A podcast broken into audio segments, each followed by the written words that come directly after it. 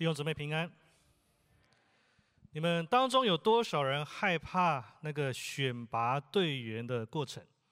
比如说呢，要打篮球分队啊，那打得最好的两个人当然就出来做队长了，然后猜拳啊，我们轮流来挑选队员。那个过程我不知道你有没有经历过啊，但我很不喜欢这种选拔的过程，因为在学生的时期呢，我很瘦很瘦啊。那个时期有大概这样的身高，但是我体重大概九十多磅吧，哈。那这个走名模路线可以了啊，但是你说要打篮球啊，那个球都打不太动哈，也投不远啊，那不是什么优势啊。所以呢，在分队选人的过程当中啊，那一些受欢迎的啊、有力量的人啊，那当然是一个荣誉的过程。但对于普通人啊，以及我们这种叫瘦皮猴，那就非常的尴尬，对不对？所以我总是很紧张的等待啊，我希望自己不是最后被选上的那一个。但是在我印象当中，每一次都是剩下我这个瘦皮猴跟另外一个小胖子啊，最后选谁？啊，当然是选小胖子嘛啊！虽然说他跟我一样也也不会投球，但是至少他会卡位嘛啊！然后他一撞就把我撞飞了，所以，但这个还不是最尴尬的啊，最尴尬的是他不在的时候。哦，那最后剩下就我一个人啊，所以我就知道什么叫圣经当中的渔民啊，渔民啊，啊！但我不知道你有没有经历这样的情况啊，或者说你请一个朋友啊陪你去啊面试一下这个广告的模特，结果呢，哎，对方被选上了，然后你没有选上啊。啊，这种情况其实让我们的自信带来很大的打击，对不对？但是呢，其实我们会发现呢，整个世界所看的，其实都是这样，对不对？这个世界所选择的是哪些人？自信的、聪明的、啊，学历高的、相貌堂堂、谈吐不凡、啊，能够赚钱的，或者能够跑得快、身体强壮的人。但是，当神在选择人的时候，是不是也是世界的这些条件呢？弟兄姊妹，首先我要告诉你，神在人类当中有一个荣耀的命定，就是他要选择一些人，培养他们成为未来天国的君王。在启示录二十二章三到五节说：“以后再没有咒诅，在城里有神和羔羊的宝座。”他的仆人都要侍奉他，也要见他的面。他的名字被写在他们的额上，不再有黑夜。他们也不用灯光、日光，因为主神要光照他们。后面这段话太宝贵，说他们要做王，直到永永远远。我在说，神在人类当中有一个荣耀的命定，就是有些人要跟他一同做王，直到。永永远远。那么今天我们就来看那个条件是什么。今天如果耶稣要选拔未来天国的君王，那个条件是什么？他看重什么？经文在我们很熟悉的路加福音第五章一到五节说：耶稣站在格尼沙勒湖边，众人拥挤他，要听神的道。他见有两只船弯在湖边，打鱼的人却离开船，洗网去了。有一只船是西门的，耶稣就上去请他把船撑开，稍微离岸就坐下，在船上教训众人。讲完了，对西门说：“把船开到水深之处下网打鱼。”西门说：“夫子，我们整夜劳力，并没有打着什么，但依从你的话，我就下网。”很熟悉的经文告诉我们，耶稣怎么挑选未来的君王。第一个条件。相信耶稣胜过相信自己。跟你旁边的说，相信耶稣胜过相信自己。我们说，世界所看重是那些充满自信、走路像孔雀一样的人呢。但是耶稣却欢迎，如果你没有自信，没关系，来进到我的团队。我相信这个时候，彼得跟他的团队对自己的能力。都充满怀疑，对吗？因为他们整晚都在海上面，但连一条笨鱼都没有捞到啊！虽然他们觉得说，哎呀，他们是经验渔夫，但是他们开始怀疑啊，他们能不能捕到鱼？当然，他们不会怀疑说他们永远捕捕不到鱼了。但是我相信他们觉得说，今天他们绝不会成功。所以彼得说：“夫子啊，我们整夜劳力，并没有打到什么。”他表示他的能力不足。其实对世界来讲，暴露自己的能力不足啊，会被视为一个弱点，对吗？我相信马斯克他绝对不会聘用一个聘这个暴露自己能力不足的人来做他们的首席执行官的。他绝对不会在他们身上浪费时间。我们的世界不欢迎能力不足的人，这个世界看重那些有能力的人。更看重那些啊，你很老实工作，很平凡啊。有些人很殷勤的工作，但是好像没有能力取得巨大的成功。对世界来说，好像没有什么价值。这个世界要找的是那些能够依靠自己的能力取得成功的人。这个世界宣称成功的人都是相信自己的人。但是在这里，耶稣并没有因为彼得的能力不足而拒绝他们。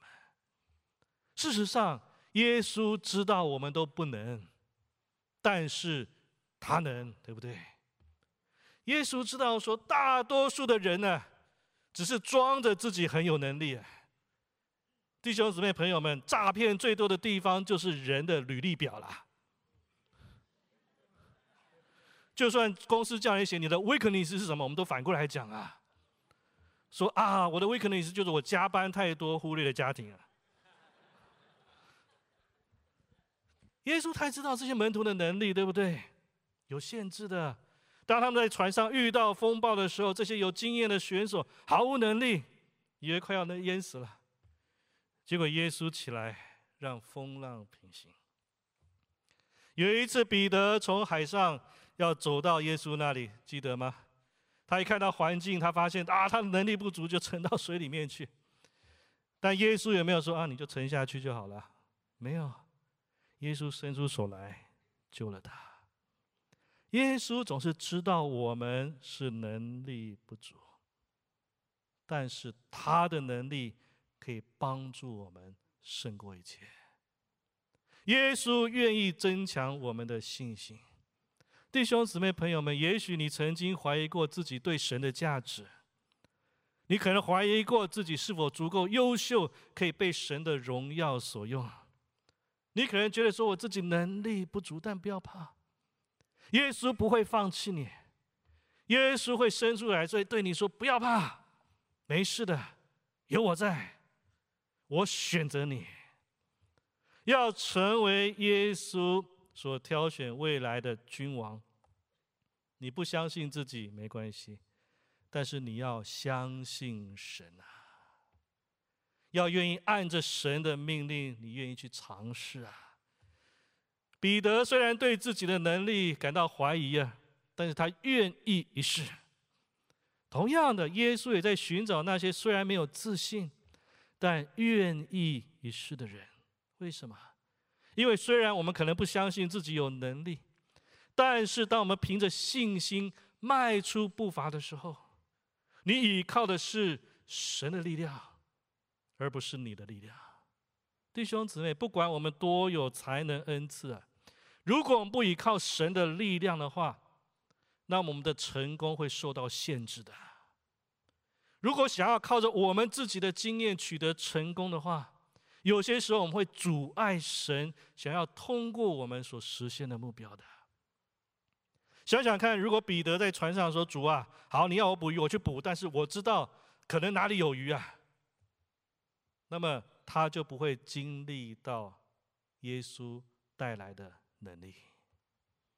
一个人如果试图只是用自己的能力的话，常常会搞砸神的工作。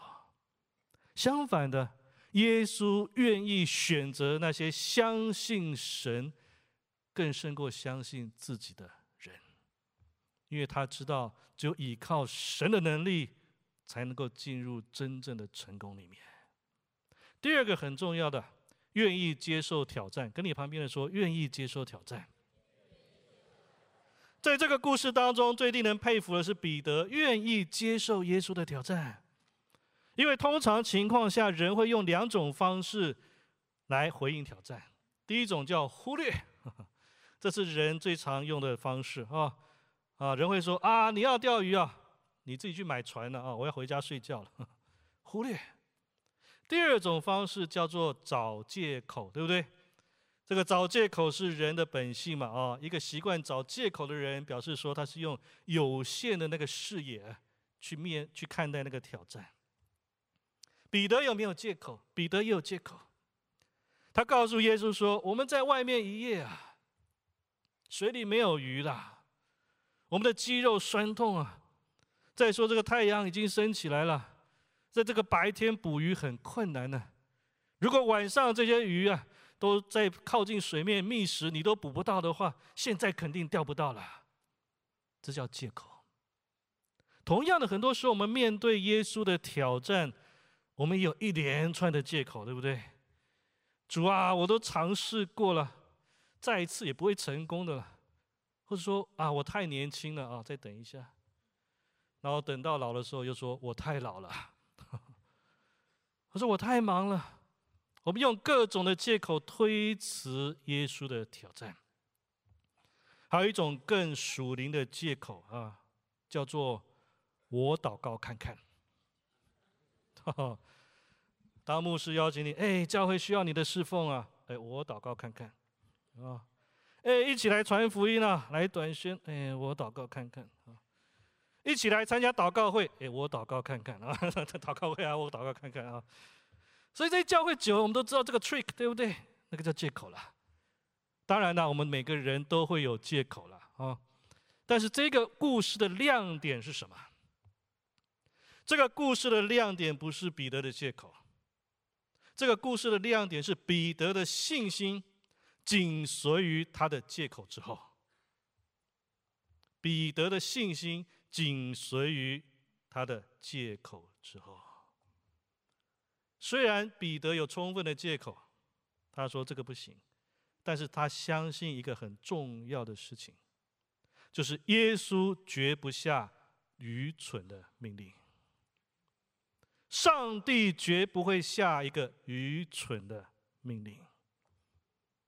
这个教训至关重要，因为我们有多么容易就认定，有时候神的命令好像是很愚蠢的，是不合理的，是没有意义的。有时候好像我们的借口比耶稣的命令还更有理，不是吗？也许我们的嘴上不说啊，但是我们内心就开始怀疑啊，认为上帝你不了解情况啊。但彼得没有这样，在路加福音五章五节说，彼得说：“但依从你的话，我就下网。”他根据耶稣的要求去做，这就是他生命蜕变的开始。我们的生命怎么样得到转变？就是在不合理的情况下面，我听耶稣的话。当你这么做，你会经历一个全新的蜕变。在所有神所从事的蜕变工作当中，这种情况是非常常见的。上帝有一个非常有趣的习惯，就是要求这个追随者去做一些不合理的事情。神要摩西举起拐杖，红海就分开，合理吗？不合理啊！神要这个约书亚绕着耶利哥的城墙静默行军六天，第七天绕七次，然后吹号角。这个绝对不是围攻城墙的方式，对不对？不合理吧？大将军乃曼患了麻风病，先知告诉他说：“你要在约旦河里面泡七次。”如果你去过约旦河，你知道那个是一个非常浑浊的一条河。我家的浴缸还比较干净，不合理嘛？但是神总是如此行事，因为他要让你经历他的大能。如果我们生命要经过蜕变，我们必须要经历神的大能，就像彼得一样，从一个肤浅的、没有风险的信仰走出来，进入到一个深水的信仰。所以耶稣讲，他对比呃西门说：“把船开到哪里？开到水深之处。耶稣不喜欢人一直待在那个水浅的地方啊，因为那个浅水区啊，没有什么挑战啊。就好像游泳池的那个儿童区啊，那个浅水区啊，你在那里不需要什么承诺，对不对？你在那里就在坐在那边泡脚嘛，啊，就看着别人在那里游泳嘛，评论人家嘛。但是当你在深水区的时候，你没有办法去品头论足了，你要自己游了，对不对？在浅水区的时候啊，你可以轻易的踏进去啊，踏出来啊，踏进去，对不对？你可以凭着你的感觉踏进踏出，但是当你进入深水区的时候，你就不能被你的感觉所左右。如果你在深水区里面要踏进踏出，我告诉你就有麻烦，对不对？你要想清楚才能进去嘛。在浅水区的里面，你不需要太多改变嘛，你只要把袜子脱掉，裤管卷起来，或者还有一些人他可能换上漂亮的泳装，哎，但是他都不沾到水。因为他换泳装的目的是要拍照嘛。可是你进到深水区里面，你要做出彻底的改变。信仰也是这样的。今天当我们跟随耶稣，是不是死在浅水区里面？哦，浅尝即止啊！我听过一些基督徒还劝自己的儿女或是爸妈说：“哎，你信耶稣可以，但不要信得太深啊！”哎呀，我听了我都要晕倒了啊！这个叫浅水区的基督徒，热闹一场，拍个照，而生信仰成为一个生活额外的点缀。不要这样，神要我们的信仰在深水区里面，我们的生命要有一个彻底的蜕变。弟兄姊妹，明天早上当我们回到办公室的时候，我们必须要有证据去表明。我们沉在信仰的深水区里面。如果我们在那个深水区里面，我们就需要脱掉一些东西，要穿上一些东西。我们在深水区里面，我们需要足够的训练，对不对？我们需要一些这说专业的设备。我们会认真想要学到一些东西。还有一个很重要的，你在深水区的时候，你会更多渴望认识你的教练。你会知道说教你在深水里面游泳的人，那个人靠不靠谱，对不对？但是在浅水区里面，你不会在乎的。所以耶稣与我们相遇的时候，就是要把我们从一个浅薄的信仰带到一个更深的信仰，因为只有这样，我们才会更想要去认识他。耶稣想要把我们从那种肤浅的半信半疑的随意的关注啊。转变为对耶稣更深刻、更诚实的承诺的，进入深水区里面，弟兄姊妹，你愿意接受挑战吗？你愿意接受说，在不合理的时候顺从神吗？你愿意在无法预知结果的时候采取行动吗？你愿意在看不清楚道路的黑暗当中，你迈出那个脚步吗？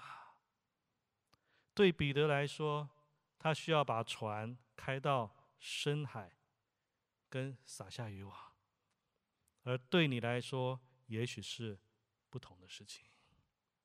但是弟兄姊妹，深水区的信仰是什么？深水区的信仰就是一个行动的信仰。跟你旁边的说，深水区的信仰是行动的信仰。必须行动起来啊！弟兄姊妹，我们今年的主题是什么？不断成长，进入丰盛。所以你不能坐在那里只是想啊啊！我要不断的成长，进入丰盛，不断成长，进要行动。怎么样多结果子？很简单嘛。首先你要买一个花盆，对不对？你要先想你要把这个种在哪里嘛，对不对？所以今天你要想，如果你要不断成长。你那个地方在哪里成长啊？啊，在家里成长，啊，在公司里成长，啊，或在侍奉里面成，你要有一个地方啊，这个就像一个花盆，或者是那一块地嘛，对不对？然后你还需要什么？土壤，对不对？你一个好的土嘛，土壤就是一个预备嘛，啊，预备让那个种子可以发芽嘛。所以怎么样预备土壤？祷告嘛，让圣灵来松土嘛，来工作嘛。如果今天你的地方是在你的公司里面，你就为你的公司祷工作来祷告嘛，为你的同事来祷告嘛，松土嘛。然后你需要种子，对不对？种子是什么？神的道嘛。开始读经嘛，领受上帝的话语嘛。然后怎么样应用在那个职场里面嘛？那除了这个还需要什么？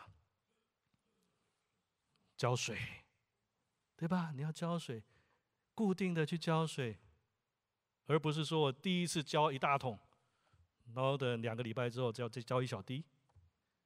需要有一个很规律的一个计划，对不对？所以我鼓励弟兄姊妹，今年如果你真的要不断成长、进入丰盛，你去买一盆花。然后你边做你的属灵计划、属灵成长计划，所以每一次当你去浇花的时候，你就记得你要去做你的那个训练。那慢慢的你会发现，说当这个花啊慢慢成长起来的时候，诶，你属灵的那个部分也成长起来了。当这个花开花结果的时候，你会发现你那个属灵的生命也开花结果。很好的操练啊！你看着他，也看着你自己，对不对？但请留你不要买仙人掌啊！那我要最好是每天要去浇花的嘛啊！啊提醒你每天都要行动，都要行动。那个叫做深水区的信仰。但是你不要害怕，不管我们怎么样去行动，耶稣都与我们同在，对不对？不管彼得他的船要开到多远多深的地方。耶稣都在彼得的船上。今天我们跟随耶稣的时候，不要怕，因为你正在跟随那位全能的上帝。第三个很重要，叫谦卑俯伏的姿态。跟你旁边的说，谦卑俯伏的姿态。当他们下网的时候，他们就捕到非常非常多的鱼啊。圣经说，甚至船都要沉下去的。但是就在这样一个成功喜悦的一个 moment 呢，这个彼得突然领悟到一个道理，他发现他所看到不是一个意外，只有神才能够成就这样的工作。所以在路加福音五章第八节，西门彼得看见就俯伏在耶稣膝前说：“主啊，离开我，我是个罪人。”这句话很奇怪啊，彼得为什么这么讲？照理说，耶稣让他捕那么多鱼，应该说：“主啊，你赶快来啊，加入我的捕鱼团队啊！”但他说：“主啊，离开我，我是个罪人。”其实这一句话背后的想法，就是说，圣洁的神呐，好像绝对不会要接近像我这样整天在罪中打滚的人呐。彼得觉得自己配不上耶稣的赐福，他觉得自己不配跟耶稣来往。彼得可能相信耶稣只会接受那一些虔诚的人，啊，那些有学识、有教养、懂得宗教礼仪、这个头上有光环的那些人而像他这样有罪的人，不配跟耶稣有任何的关系。但彼得所不了解的是，我想这也是今天很多人不了解的，就是其实承认自己的无能，承认自己的有罪。正是侍奉神的首要条件，因为只有这样，人才会依靠神嘛。所以彼得他谦卑俯伏的姿态，就是他走上君王道路那个最重要的履历。只有那一些愿意谦卑俯伏在神面前的人，才能够找到不断成长、进入丰盛的路径。这跟世界很不一样，对不对？世界虽然认为说谦卑是一种美德，但是通常他们不会认为谦卑有助于成功啊。在这个世界，就说你要成功，你就要证明你自己，你要在聚光灯下面脱颖而出。但是在属灵的国度里面不是这样，属灵的国度里面，成功必须透过谦卑来达成。在箴言十八章十二节说：“败坏之先，人心骄傲；尊荣以前，必有什么谦卑。其实耶稣给我们最好的榜样，对不对？有没有发现耶稣有一种独特魅力啊？他非常容易吸引人，就聚集在他的身边呢。这跟世界上那一些精英式的领袖不一样哦。那些人好像自以为是的俯视别人呢，好像觉得你不属于他们的阶级。但耶稣不是这样。耶稣有一种不可思议的魅力，他从来不会凸显说自己是 somebody。你知道有些人是喜欢这样子，对不对？啊，证明好像自己是 somebody 啊。问别人说：“你知道我是谁吗？”啊，我告诉你啊，这样的人连鬼都不知道他是谁。啊，你知道我认识谁吗？啊，真的啊，圣经是这么记载的。你还记得在使徒行传第四十九章啊，有一些人呢。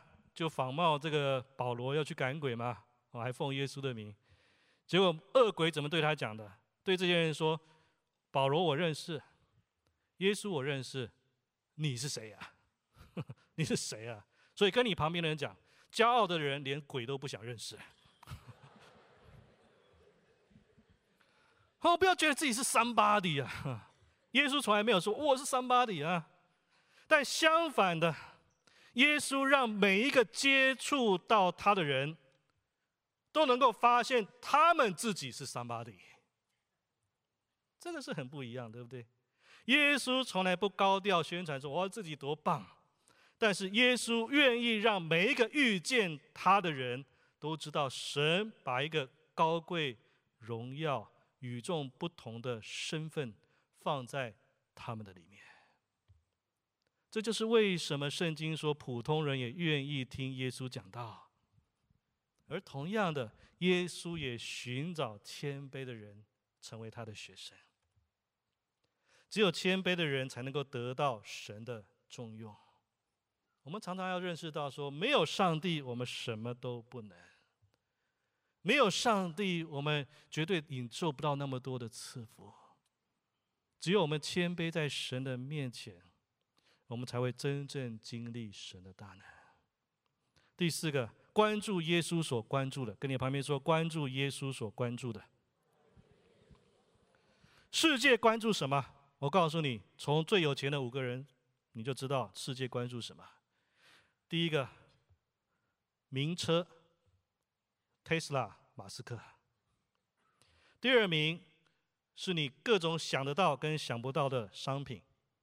Amazon 的贝佐斯，第三名是贵妇最爱的奢侈品，叫 LV 的阿尔诺。排名第四名的是高科技商品，Bill Gates。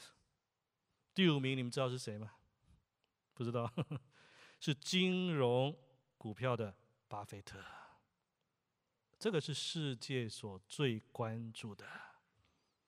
但是耶稣所寻找未来天国的君王，不是这些。任何只关注这些物品的人都不够资格担任天国永恒君王的位分。天国的君王必须关注永恒的事物，而世上唯一永恒的就是人的灵魂。耶稣所寻找是那些关注人。胜过关注物品的人，但很多时候我们所关心的跟耶稣关心的不太一样，对不对？我们关心的是吃什么，但耶稣关心的是那些饥饿灵魂的食物。我们关心的是要支付的账单，耶稣关心的是我们因要罪而要支付那个死亡的账单。我们关心的是穿的衣服，耶稣关心的是有没有救恩的衣服去遮盖那个灵魂的赤身肉体。我们关心的是自己的生活，但耶稣关心的是那些还不认识耶稣的人的生活。我们关心的是我们的退休账户，但耶稣所关心的是那些还不认识他就准备要从地球表面退休的那些人。我们关心的是孩子的大学学费，但耶稣关心的是孩子的属灵生活。每当耶稣与我们相遇的时候，他都希望我们更关注属灵的事情，而不是物质的事情。这也是为什么他对彼得讲，在路加福音五章那里说：“耶稣对西门说，不要怕，从今以后你要得什么人呐？得人。鱼当然是好东西了，但只是暂时的，对不对？如果彼得继续打鱼，他可以买一艘大船，有一些很好的船员，但那是暂时的。耶稣所关注的是人，弟兄姊妹，我们唯一可以带到天国的东西，就是人的灵魂。你的房子、你的度假屋、你的股票、身体、gift card，你都带不走的。你只能带走你自己，跟你所引导信主的其他人。而耶稣正在寻找那些关注人灵魂的人，来作为未来君王的实习生。因为对神来说，一个人真正的成功，不是用金钱来计算，而是用灵魂来计算。当你开始关注耶稣所关注的人，这就是耶稣要转变你成为天国君王的开始。不管你的学历、背景、文化、年龄、职业，耶稣都可以转变你成为完全不一样的人，让你进入荣耀君王的命定。就像他对许多人做的一样，他让渔夫变成教会的柱石，就像他对彼得所做的；他让医生成为灵魂的安慰者，就像他对。路加所做的，他让学者变成真理的教师，就像他对彼得、呃保罗所做的。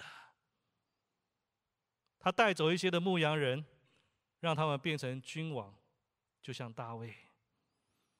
他带走那个被丢在水里的那个婴孩，让他变成百万人的领袖，摩西。他带走农民啊，一个农夫啊。让他变成先知，就像他对阿摩斯所做的。他带走 Use，让他成为帝国的三朝元老，就像他对但以里所做的。弟兄姊妹，今天不管你做什么工作，耶稣一样可以把你从任何的工作岗位里面，在永恒的当中提拔到一个尊荣的位置。只要你愿意开始关注耶稣所关注的，最后一个决定跟随耶稣，跟你旁边讲，决定跟随耶稣。我们要关注耶稣所关注的，但要走上天国君王的道路，你要学习跟效法那个万王之王耶稣基督嘛，对不对？成为他的学生嘛。在马太福音当中呢，其实耶稣对彼得的邀请是更。详细的，在马太福音四章十九节说，耶稣对他们说：“来跟从我，我要叫你得人如得鱼。来跟从我，这个是一个神圣的邀请，对不对？这也是彼得必须做的重要决定。跟从耶稣是什么意思？跟从耶稣就是让耶稣进入你的生命，你也进入耶稣的生命。”你要知道，一个人进到另外一个人的生命当中，都不是小事，对不对？都会改变人生的。你们可能都有这样的经验：有些人进入你的生命，这个人可能是你的朋友、同事、亲戚、爱人、儿女、孙儿女啊。那么，当他们进入你的生命的时候，都会改变你生命的好坏。可能会带来快乐，可能会带来悲伤，可能会带来成功，可能会带来灾难。任何一个人进到。另外一个人的生命里面都是重要跟特别的，但如果今天弟兄姊妹，那个生命进入你生命的人是耶稣基督的话，那会是最特别而且最宝贵的事情。耶稣会在某些时刻，他透过深思熟虑的选择进入你的生命，他会行神迹，他会彰显他的荣耀。他会让我们认识到他是圣洁的，我们需要他的帮助。他会让我们知道说，尽管我们在这个世界看起来很平凡，但他愿意在他永恒的国度当中赋予我们那个做王的应许。当耶稣进入到你的生命里面，他会永远改变你的生活，让你跟他一起踏上那个君王的旅程。但问题是，当耶稣发出邀请的时候，你愿意跟随他吗？彼得的选择是什么？在路加福音五章十一节说：“他们把两只船拢了岸，就撇下所有的，跟从了耶稣。”这个就是彼得成为天国荣耀君王的开始。在两千年前，彼得俯伏在耶稣的膝前说：“主啊，离开我，我是个罪人。”而未来。当号角吹响的时候，当主再来的那一天，彼得也要同样俯伏在耶稣的膝前。但这一次，耶稣要把君王荣耀的冠冕戴在彼得的头上，他要与基督一同作王，直到永永远远。而这样的应许。也将临到我们在座的每一个人的身上。我们来看一段经文，《提摩太后书》二章十一到十二节。我们一起来念这一段经文，请。有可信的话说：我们若与基督同死，也必与他同活；我们若人忍耐，也必和他一同作王。跟你旁边的说：“我必和耶稣一同作王。”要相信耶稣胜过相信自己。我们谦卑的俯伏在神的面前，我们相信神他会来引导我们。但是有一个很重要，我们要进入那个深水区当中，有一个行动的信仰，跟随耶稣。我相信耶稣那个作王的应许。在他来的那一天，就会应验在我们当中每一个人的身上。我们一起来祷告：天父上帝，我们何等的感恩！因为你让我们这样卑微的人，能够领受耶稣基督的救恩，能够进入到那个荣耀的丰富里面。虽然有时候我们觉得我们没有能力。甚至很多人不愿意选择我们，但是主，你的恩典临到我们，你说：“孩子，我选择你。只要你愿意跟随耶稣，耶稣要牵着你的手，一路走向那君王荣耀的道路当中。只要你愿意接受耶稣，邀请耶稣进入你的生命里面。”耶稣要改变你的生命，把你从现在的位置一路提升到一个君尊荣的位置。这是上帝的恩典。主啊，我们谢谢你，求你引导我们的信仰能够进入到那水深之处，因为在那里我们能够看见你荣耀的彰显，因为在那里。我们能够看见你能力的彰显，主，我们谢谢你。我们这样祷告，奉主耶稣基督的圣名，阿门。我们一起起立，来唱这首诗歌。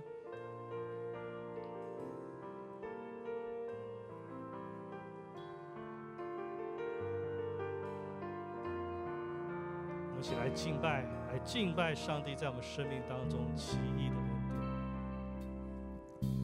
奇异恩典，使我心敬畏，渴慕你同在，更深经历你，求盛开我眼，向我心显明，你创造心意，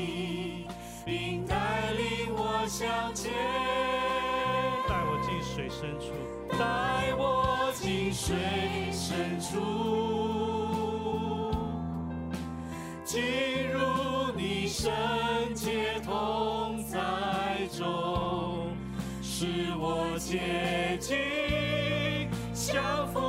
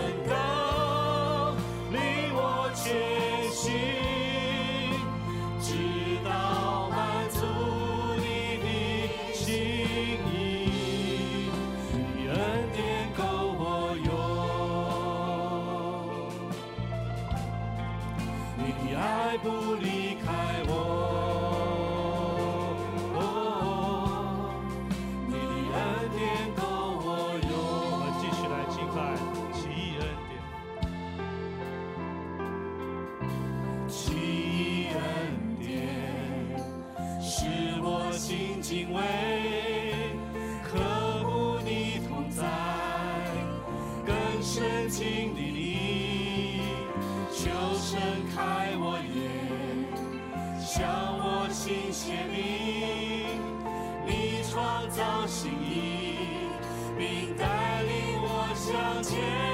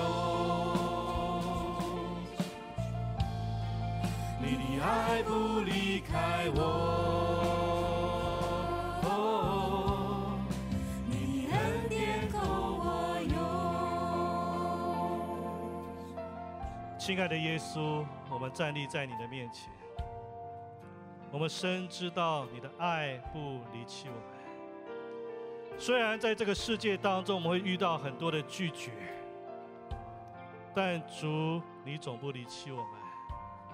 主，你说，孩子，我选择你，我爱你，因为你的灵魂是尊贵的。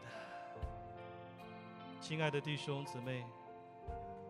你要知道，神在你的生命当中有一个荣耀君王的托付。